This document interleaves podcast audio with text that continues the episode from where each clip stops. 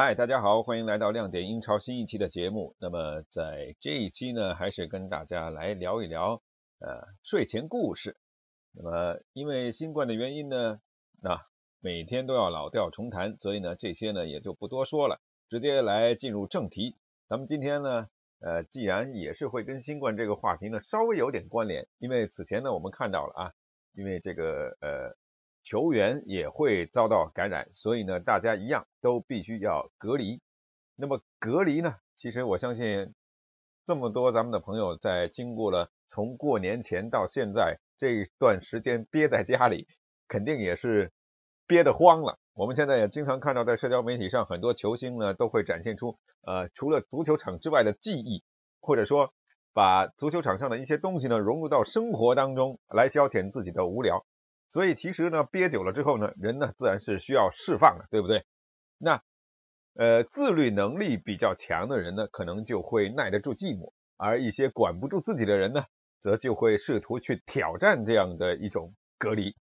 啊，其实呢，说呃，如果说到运动队当中呢，大家也都非常清楚的，肯定在比如说在大赛之前，在比赛之前。各个球队自己都会规定啊，比如说咱们去打客场了，那么今明天要比赛了，今天晚上过了十点以后，大家就乖乖的待在酒店，不许出门了，对不对？啊，这就所谓的宵禁。但是很多球员往往耐不住寂寞，对不对？夜晚才是生活的开始。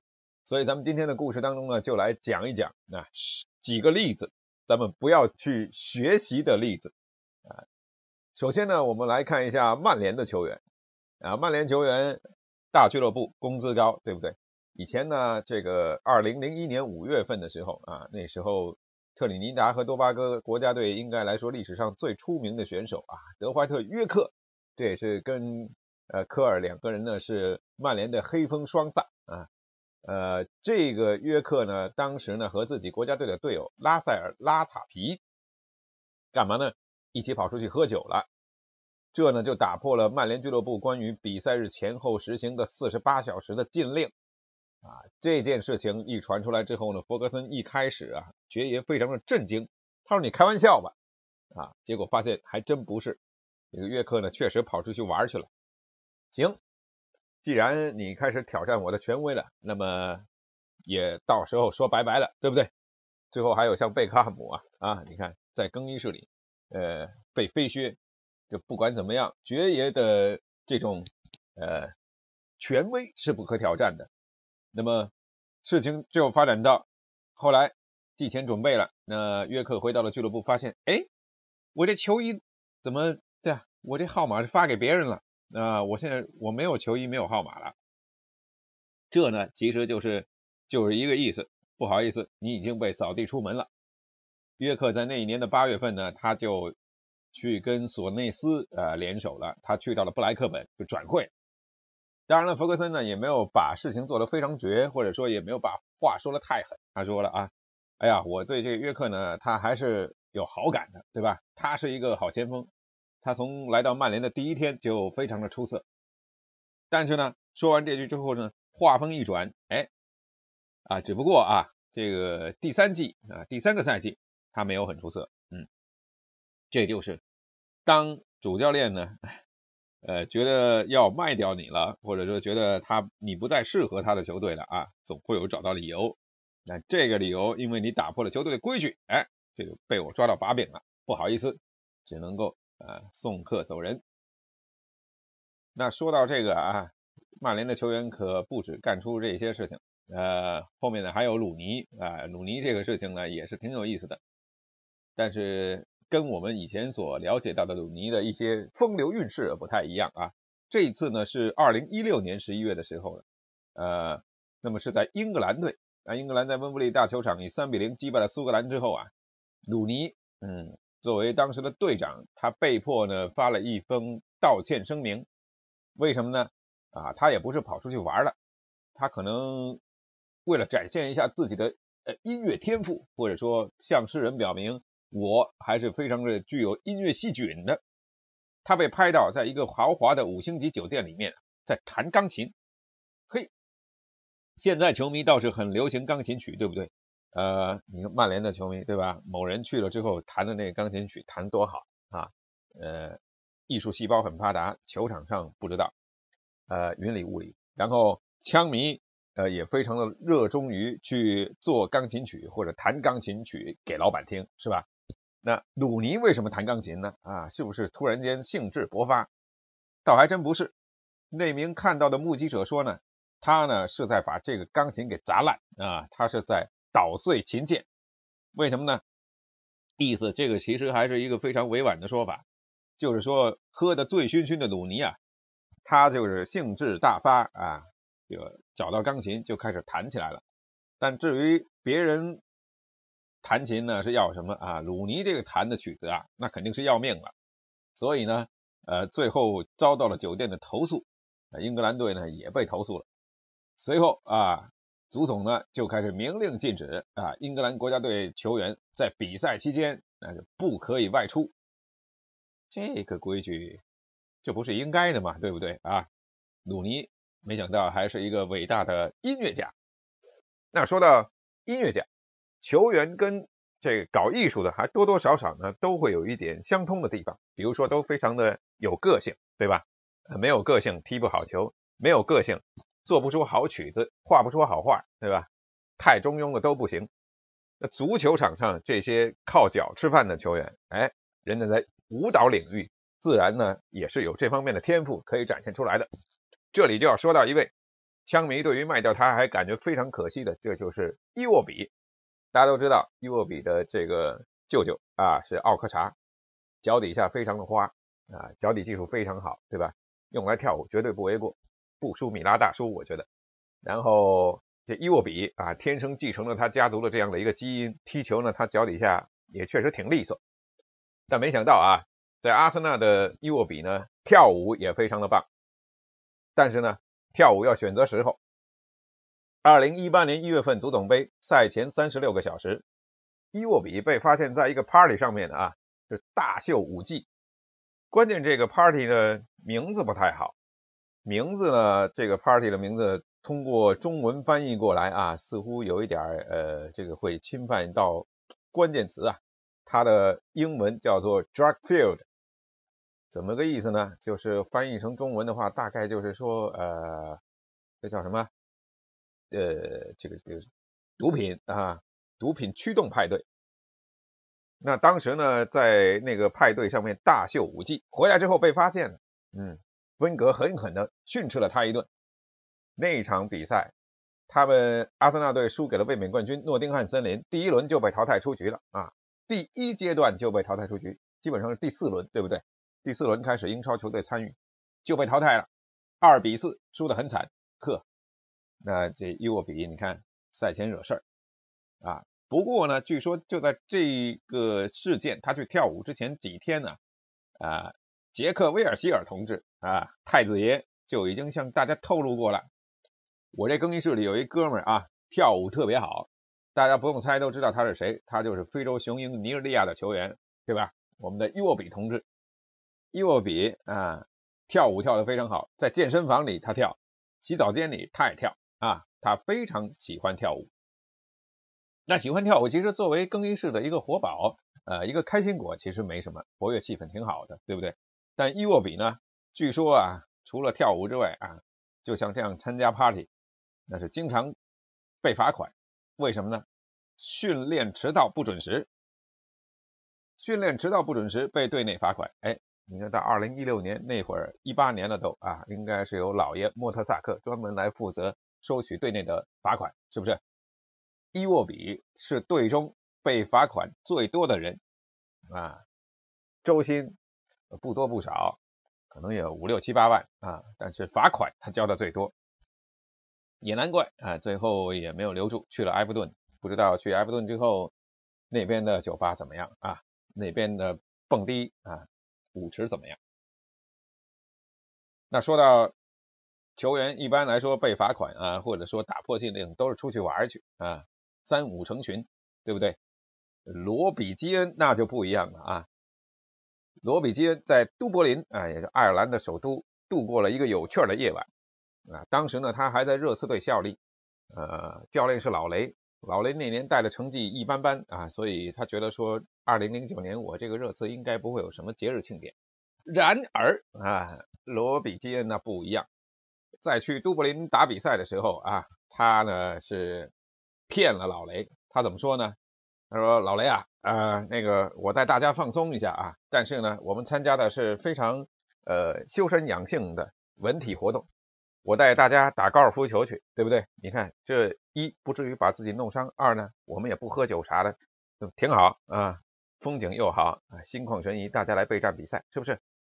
嗯，呃，老雷说啊，周三是他们的休息日啊，他说他们要去爱尔兰打高尔夫球啊，我倒是没什么意见，嗯，挺好的。”啊，团建一下是吧？事实是怎么样呢？如果是打高尔夫球也就好了，没事啊。不是，事实是基恩和不少于十六名一线队的队员啊，一起去体验了所谓的都柏林安静的夜生活。嗯，安静的夜生活啊，想象一下，现在脑子里就是蹦迪，对吧？然后那个激光灯，呃，彩条，然后酒精、美女，是吧？就这种画面，那么多人，对。然后呢，这回来了之后啊，这个你打高尔夫球不至于酩酊大醉，不至于一身酒气，不至于踢不好球，对不对？呃，自然而然回来之后呢，他们零比一输给了苦苦挣扎的狼队啊，那这老雷可就坐不住了。呵，打高尔夫球你上来之后跟我打醉拳，行，这样吧，每个人罚款两万英镑啊，你们把这些工资拿出来捐给当地的慈善机构啊。哎，老雷其实还挺有想法啊，既罚了队员，又做了好事，哎，呃，两方面都做了好人，挺好。那说这个夜晚嘛，自然的，你看英国呀，这西班牙呀，是吧？啊，哪里哪里都是夜生活非常丰富的，很多这样的场所，多棒。然后，呃，塞维利亚有两个人呢，也也耐不住寂寞。哎，塞维利亚据说是一个非常美丽的城市啊，呃，阿亮在各种。视频当中看到了去塞维利亚拍视频拍片的啊，真的是美丽的、充满阳光的城市。那这对吧？充满阳光可能对队员来说没什么，如果在夜间哎哎能够点亮自己的生活的话，那岂不是更好玩了啊？生活才会真正的美滋滋。二零一零年啊，塞维利亚队的佐克拉，哎，这个人好像还在热刺踢过球啊。嗯，另外还有一个叫罗马里奇，这两个人呢，在午夜时分。偷偷的溜出去泡夜店去了啊，打破了球队的宵禁。几个小时后，他们的比赛啊，隔第二天了，对不对？去打巴塞罗那，嗯，在诺坎普，呵，输了个零比五，输了个零比五啊。那这教练就受不了了。曼萨诺是当时的教练啊，他呢没有直接找队员，对吧？呃，咱们抓人得有证据啊，现在对不对？所以呢，他先找酒店的保安。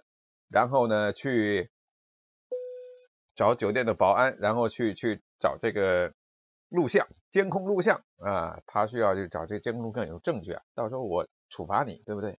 逃不掉啊。结果呢，监控录像结结实实的显示，这两个人呢啊，怎么样逃出酒店的？这两个人都被罚款了三万欧元。嗯，你看跑出去喝酒呢，总是会出事儿。喝酒还有一个挺著名的事情，一九七四年啊，这有点古老了。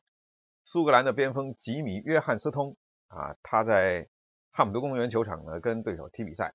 然而就在这踢比赛的前四天，这个还是隔了时间其实蛮长的啊。深夜喝了几瓶酒啊，几杯啤酒，写是这么写的，谁知道几杯呢？可能是扎啤，对不对？啊，然后呢？喝完了没事这倒没事啊。关键是呢，他喝完醒来的时候是在哪儿呢？他呢，在一条皮划艇上漂流了啊，在一条小船上漂流。然后呢，这条船呢还没有桨啊，天知道他是被死敌的球员还是球迷给扔上去的呢，还是自己呢就莫名其妙的就上去了呢？啊，反正他肯定觉得那时候这个特别的荡漾 啊，心情特别好。然后呢，他在这艘这艘这个没有桨的船上呢，是被带到了海中间，哎，带到了海里海里了，咋办呀？那他就需要海岸警卫队来营救他了啊！这可真的是丑大了，肯定上新闻头条。然后我记得，反正就是包括我现在有时候哄小孩也在唱啊，有一首英文的儿歌，哎，挺出名的，是这么唱的，对吧？Row, row, row your boat gently down the stream. Merry Merry Merry Merry Life is but a dream，对吧？这首这首送给约翰斯通特别的合适，对吧？Row row row your boat，对吧？划船，你这个划船不用讲，全靠浪啊，真的是浪。嗯，Life is but a dream，对吧？队友跟他齐唱了这首歌，哎呀，咱们这个喝醉的水手咋办呀？啊！但你别嘲笑他啊，他可能划船划的不好。据说呢，他呢在陆地上还是表现不错的。呃，之之后呢，他们是二比零战胜了英格兰队。哎，这个约翰斯通表现还相当的出色。嗯，看来是有悔过自新的。那关于喝酒啊，有的球员呢，对不对？你这些肯定得杀鸡儆猴，抓出来批斗，然后罚款，以让其他的球员呢啊不敢效仿他的劣迹。但是啊。有的人你罚不了啊，这是谁呢？这是英格兰的队长博比查呃博比摩尔，另外呢还有几个英格兰当时可以说这个大名鼎鼎球队的顶梁柱。这又是一件什么事呢？这也跟喝酒有莫大的关系啊！一九六四年，英格兰在飞往葡萄牙参加一场友谊赛的前一天啊，队长博比摩尔哎带着其他六个哥们儿。去英格兰的兰开斯特酒吧啊来喝酒了。这六个哥们里头有谁呢？啊，说出来都得吓死你。门神班克斯，对不对？格里夫斯啊，博比查尔顿，这都有啊。这这总共加起来七个人啊，喝的酩酊大醉。大家都知道那时候球员确实啊，这饮食管理啊，喝酒什么这种很正常。更衣室里嚼巧克力、吃汉堡、香肠、喝酒，这都是很正常的事情。当时呢，摩尔跟自己的队员回来之后，发现，哎，这谁把咱的护照护照呢是扔到床上了啊？后来发现是主教练，呃，阿尔夫拉姆齐这么做的。拉姆齐教练把护照扔在他们床上，意思呢就是像给了黄牌警告了啊，就是小心点啊，如果你们再犯事的话，那要么护照没收，那要么把你们遣返啊，你们就别在英格兰队踢球了，大概这么一个意思。但这个警告呢，最终没有发挥作用。摩尔和格里夫斯呢，在去纽约的时候，哎，又是跟球队去了，然后呢，自己两个人去去看了埃拉菲兹杰拉德的演唱会，呵，总之就是违反球队不许出门的规定，然后呢，去看了演唱会，得，这事情闹成这样，你要换成其他人不得，对吧？痛下杀手，但不行啊，这是世界 未来。后来世界杯夺冠的功臣呢？如果当时把他们开了，哎，后面怎么样呢？比如说他们拒绝征召啊，比如说他们踢不好了，那那这英格兰世界杯冠军不就没了吗？所以拉姆齐呢，看来是一个高瞻远瞩的教练，他就说了啊，嗯，很评价鲍比摩尔啊，我可以轻略轻易的忽略他的轻率的行为啊。另外呢，对于他这种向往美好生活的渴望啊，我还是比较赞同的。对吧？毕竟大家都是人，而且呢，他是他作为职业球员，他很棒啊，对不对？嗯，所以没事喝。你也这所以看菜下饭，你要罚谁也得看罚的是是什么样的人啊，地位如何。呃，说到被罚呢，那智利的几名球员那就没有这么幸运。大家应该都比较清楚，这发生的比较近的事情，包括之前墨西哥也有，对不对？二零一一年世界杯预选赛，智利队违反了宵禁的规定，将五名队员从国家队除名了，像西布朗的后卫啊贾拉，另外伯明翰的边锋博拉西，亚特兰大的后卫卡莫纳，尤文的中场维达尔，以及帕尔梅拉斯的豪尔赫瓦尔迪维亚，这五个人都被除出国家队啊，逐出国家队。但是呢，他们呢也并没有做太过火的事情啊。他们这几个人呢，是去参加了最后这一位啊，呃，瓦尔迪维亚他的女儿的洗礼，嘿，啊，参加了洗礼去了。呃，他们说这个，呃，回来之后跟主教练交代，我们就是喝了圣水，嗯，对吧？啥都没有。但知情人士透露啊，或者是他们可能回来跟主教练谈话的时候带着酒气儿啊，或者打嗝了，嗯，闻到酒味了啊。主教练搏击就说了，嗯。这些人对于他们来讲，他们是职业球员，是国家队的球员啊。现在这个状态，这个事情，他们不适合继续在国家队效力了，拜拜了，您内。嗯，喝的是什么圣水呢？就其实就是像赵丽蓉老师唱的一样啊，也就是二锅头兑了水，嗯，喝酒，看来酒精真不是不是什么好东西啊。那喝酒一回事儿，对不对？这个出去玩也是一回事儿，然后呢，这泡夜店什么的，这些通通啊都会出现状况。还有还有其他的事情，我们来看看杰米瓦尔迪这个例子呢，也挺有意思的。瓦尔迪呢，二十岁的时候，大家都知道他是从低级别联赛甚至业余联赛一步一步打拼上来，对吧？二十岁的他呢，当时是在约克郡的非联赛球队斯塔克斯布里奇公园钢人队，哇，这名字真的长啊！踢球啊，当时他是犯事儿了啊，但是没有蹲监狱啊。法官呢，因为在西方有这个禁足令啊，会在你的脚踝上面绑一个，呃，就是带一个像就是枷锁吧，说白了就是枷锁。然后规定你什么时间只能在什么范围内活动，超出去了啊，这就像有 GPS 定位，对不对？超出去了他就报警，然后就有人来把你带走，然后你这个，比如说你的禁足期原来是一个月，就变两个月了啊，然后两个月变五个月，是不是会加刑？那瓦尔迪他还得踢球挣钱呢，那怎么办呢？对不对？他呢就在规定的时间当中啊，努力踢球。呃，有一场比赛是这样，呃，他呢这个还没踢完就跳上了他父母的车啊，立即赶往回家。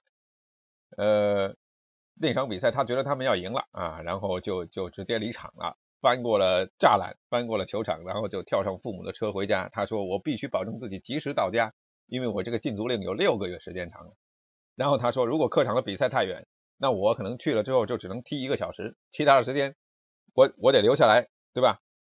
赶回家呀，我这来去的路程时间我得算好，我可能就只能踢半场，踢一个小时啊。然后时间到了之后到表了啊，我就得要求我要被换下，然后就走人了。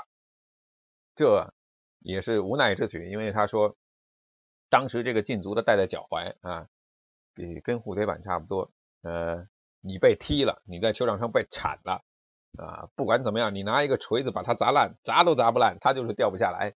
总之，只有法官到你的刑期到了之后，才能给你解开啊，所以而且会报警，所以呃，真的是呃，可以用生死时速啊这样一个电影的名字来形容当时。想象一下，瓦尔迪当时啊踢了一小时，然后说教练，我得走啦，我我我得走啦，然后这个情景啊，跳上摩托车或者跳上跳上汽车就就回家了。嗯，这确实人家还还挺。挺那啥的，挺知道说应该怎么样去遵守规矩啊，哎，但有的人不一样啊。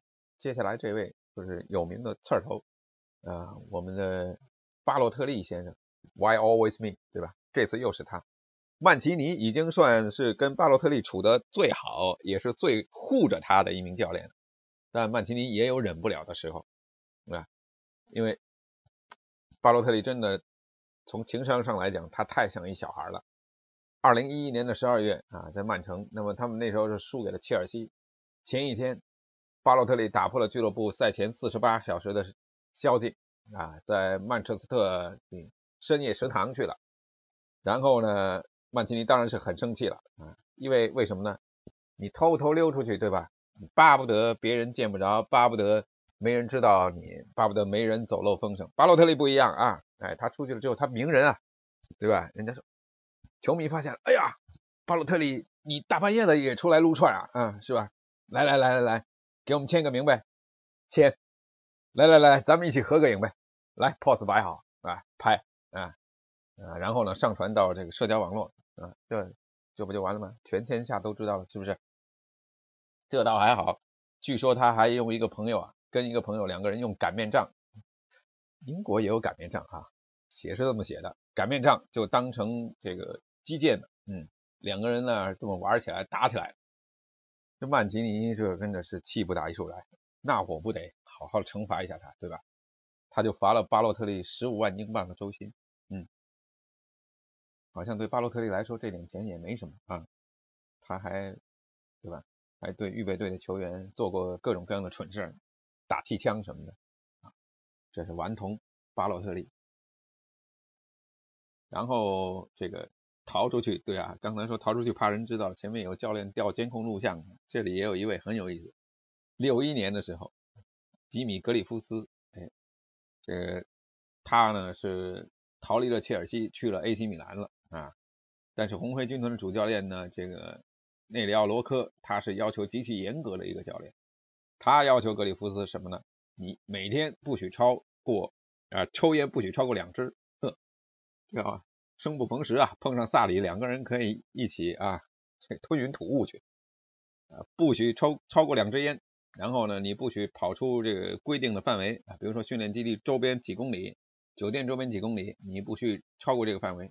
那时候没有 GPS，也没有瓦尔迪脚底的这个限制器，所以关不了他。这格里夫斯说了啊，有一次啊，这个教练把我锁在房间里不让我出去，得我得想招啊，我憋不住，是不是？